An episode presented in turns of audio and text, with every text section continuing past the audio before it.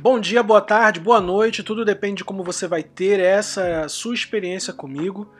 Aos que me ouvem no trem, no ônibus, em casa, no banheiro do trabalho, no confinamento ou nos fones, para todo mundo ouvir na cozinha, meu nome é Anderson França e esse é o podcast da Coluna de Terça.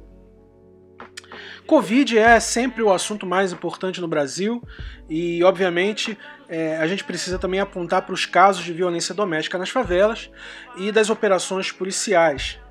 É, mas vamos falar sobre Covid. E, bom, até agora a gente tem 48.232 mortes registradas e atualizadas hoje, sábado, pelo consórcio de imprensa que coleta dados da Secretaria de Saúde já que o Ministério da Saúde insiste em não transmitir esses dados. No nosso último podcast eram 41.952 mortes e agora são 48 mil. Portanto, a gente está falando de quase 7 mil pessoas é, e isso a gente está falando de quase mil pessoas que morreram por dia. Nós já somos o segundo lugar em tudo. Em número de infectados diários, casos ativos, casos graves e número de óbitos. Também no último podcast, no sábado passado, nós éramos no Brasil 831 mil infectados e ontem nós ultrapassamos a barreira de um milhão de infectados registrados no Brasil.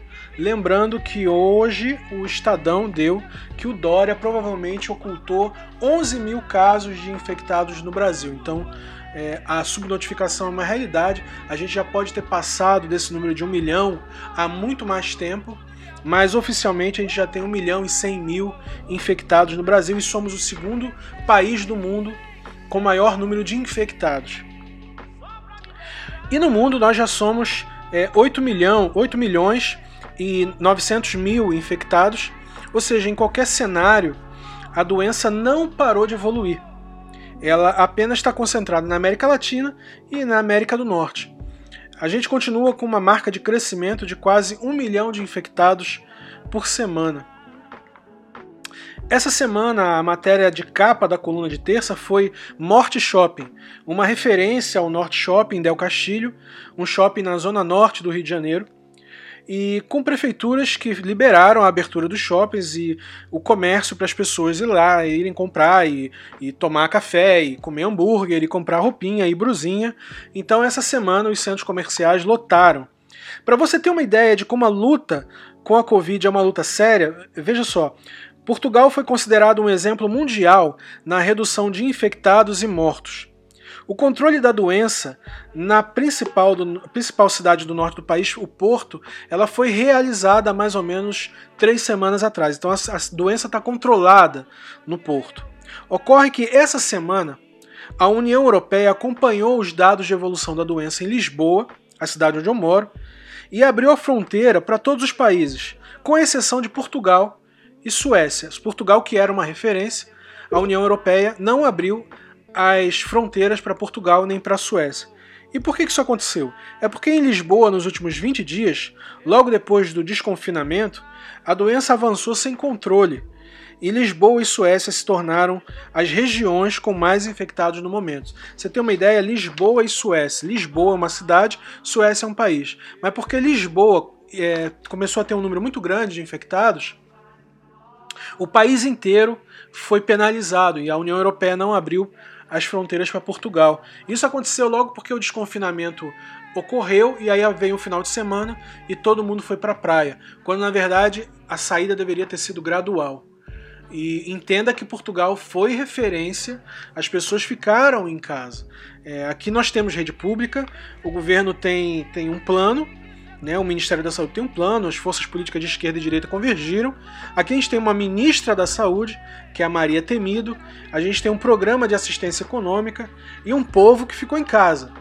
Não tô falando só do povo português, tô falando do brasileiro, falando do francês, falando do, do, venezuelano, que tem muito venezuelano aqui. O pessoal ficou em casa. E mesmo assim a casa tá caindo em Lisboa. É, e, e, Portugal tá, tá com a fronteira fechada para a União Europeia. Quer dizer, a União Europeia fechou as fronteiras para Portugal porque nós perdemos o controle numa cidade. Na China, se eu não me engano, foi em Xangai, as pessoas precisaram se isolar novamente por ordem do governo por conta de uma nova onda. E na Nova Zelândia, três mulheres britânicas furaram o confinamento logo que chegaram lá no aeroporto, e isso pode resultar na contaminação de 800 pessoas.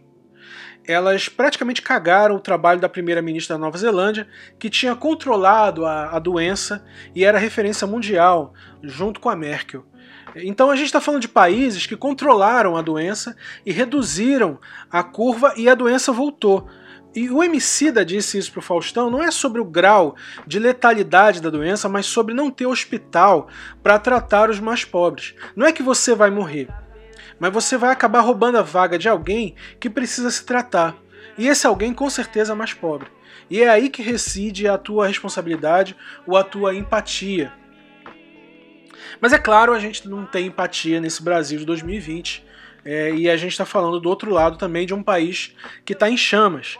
Em uma semana, teve um mandado de busca e apreensão para apoiadores de Bolsonaro envolvidos com fake news, a prisão da Sarah Winter, a legalidade, foi votada a legalidade do inquérito das fake news, a aprovação de denúncia para a abertura de impeachment do, é, do Witzel, Winslow Witzel, no Rio de Janeiro, governador do Rio de Janeiro, que foi apoiador do Bolsonaro nas campanhas, a prisão de Fabrício Queiroz, a demissão de Abraham Weital e algumas declarações sobre golpe militar diárias, dosadas diariamente, e as PMs, várias PMs, soldados e cabos, em grupos que estão manifestando apoio a Bolsonaro e não aos governadores. Quer dizer, a milícia virou um processo nacional, virou um fenômeno nacional. Então é nesse país que está localizado o epicentro da maior, maior pandemia do século XXI. E na, na última coluna, que foi a maior que eu publiquei até agora, tinha 66 páginas, e a gente teve quatro colunistas, é, a gente falou muito sobre é, a relação de sair para a rua, porque eu quero sair e comprar, e, e o aumento dos casos de Covid. Essa última edição também foi importante, porque além de ser a maior, a gente teve quatro colunistas. A gente começou com duas, agora a gente tem quatro. É, eu acho que na próxima edição a gente só vai conseguir manter isso se a rapaziada continuar assinando, porque a gente tem a Sayuri, a Preta, a Diana Araújo e a Camila Campos, e a elas eu agradeço muito por elas terem topado escrever. Mas nessa próxima edição a gente vai ter colunas escritas por pessoas do público LGBT, uma vez que junho é o mês da visibilidade LGBT. Então na próxima coluna a gente vai ter vários textos de pessoas é, de várias orientações e da diversidade sexual que mandaram textos para nós e esses textos não precisam ser sobre militância.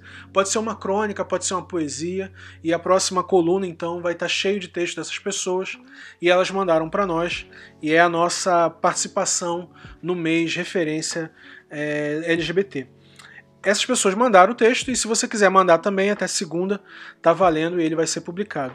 A gente vai ler, vai dar uma olhada no texto, vai editar e vai publicar. O suplemento Profundezas da Chavasca é, veio debatendo semana passada o sexo livre e as tentativas de falar ou fazer isso em relações já definidas como monogâmicas. Pode ser namoro, casamento, e de repente vem aquela vontade de transar com mais pessoas, que dá em homem, dá em mulher. E agora, como é que faz? Quer dizer, aí você é mulher, você entra no WhatsApp com aquele amigo, aquela pessoa que você confia, e começa a rolar aquela siririca no banheiro, e você é o cara, fala que aquela tua amiga conhece alguém, e rola aquela punheta, aquela parada, ou de repente vocês encaram, mesmo na pandemia, se encontrar e fazer alguma coisa ao vivo. Só que isso cai no clichê do adultério básico que todo mundo já conhece. A discussão é como é que a gente sai disso e faz com que as relações monogâmicas sejam abertas, pelo menos no diálogo.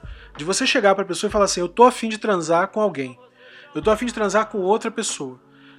E aí a gente entrou em discussões muito profundas sobre a relação da posse-propriedade que também tem a ver com capitalismo, e o casamento no capitalismo tem a ver com posse-propriedade. Muita gente faz a cara de nojinho e fala assim: ah, eu não posso falar isso, ah, eu tô feliz com meu companheiro. Mentira, todo mundo tem fantasia, todo mundo toca uma siririca escondido pensando em alguém, todo mundo bate a punheta pensando em outra pessoa. A gente tem que parar de ser hipócrita e começar a admitir que a sexualidade, em nós, é um fenômeno muito livre, muito aberto. A gente só precisa dialogar com as pessoas. Não é que você vai dialogar com alguém que você quer transar com todo mundo, significa que todo mundo vai transar com você. Só que você precisa colocar os teus sentimentos sentimentos para fora, e o que falta nos relacionamentos é exatamente diálogo, e aí começa a sobrar traição. Eu recebi muita mensagem, e muita gente abriu o jogo, como muita gente furou também o olho, homem e mulher furando o olho. E nessa chavasca de terça-feira, a gente vai ter dois temas. Então você manda hoje para mim até segunda-feira. É, e aí são os dois temas. O primeiro, como foi a sua primeira vez a três? Então eu estou considerando que você teve alguma vez uma primeira vez a três, é, menagem, swing, surubo, o que for. E você, homem, principalmente homem, mulher também, mas quando você descobriu que você era bissexual? Isso foi um processo que aconteceu comigo, viu? É, eu venho de uma religião extremamente autoritária e teve um momento que eu descobri que eu não era heteronormativo. E aí a primeira vez também foi muito marcante. Se você quer falar sobre esses dois temas, cola aí que a gente vai falar sobre isso. Quer mandar seu relato? Eu vou fazer um texto puxando esse bonde, você manda para coluna de terça gmail.com. E sim, a gente precisa falar de psicanálise também nesse processo, terapia sexual, sexo livre, aberto, fechado, até porque tá, todo mundo está acabando e a gente pelo menos vai acabar é, no mundo a gente vai acabar transando todo mundo junto e é a melhor coisa que pode acontecer. Bom, eu quero passar o Pires agora para terminar nosso podcast. Essa iniciativa começou porque um grupo de leitores decidiu apoiar. Eu não pedi nada, eles decidiram me apoiar depois que eu saí da Folha. E a minha coluna na Folha se chamava Coluna de Terça, de Anderson França. Então eu decidi devolver algo em troca e criei a Coluna de Terça, que é uma publicação com textos inéditos de quase 50 páginas que sai toda semana para quem é assinante. É quase um livro por semana. Para assinar, você paga quanto? Sei lá, quanto você quiser. Tem gente que dá 50 centavos, tem gente que dá 500 reais. Para mim, assinante é igual e recebe a mesma coisa. E quem me apoia, apoia porque conhece a minha mensagem e apoia mesmo. De modo que se você quer me apoiar diretamente pelo Bradesco ou por transferência bancária, esse é o meio que você quer e pode usar, então você faz assim. Ou pelo PayPal ou pela plataforma de assinatura, com planos mensais que você define o valor pelo apoia-se barra Anderson, apoia.se barra Anderson. Chega lá e dá um salve, manda o que você quiser, e manda o um comprovante para assinaturas.ct@gmail.com que a gente te insere no Telegram fechado e exclusivo para assinantes e na lista de newsletter para receber as atualizações diárias. Queria agradecer a todos que me ouviram, a todos que me apoiam e estão assinando. Todas as mensagens, acredite, eu leio as mensagens e não respondo porque é muita mensagem que chega.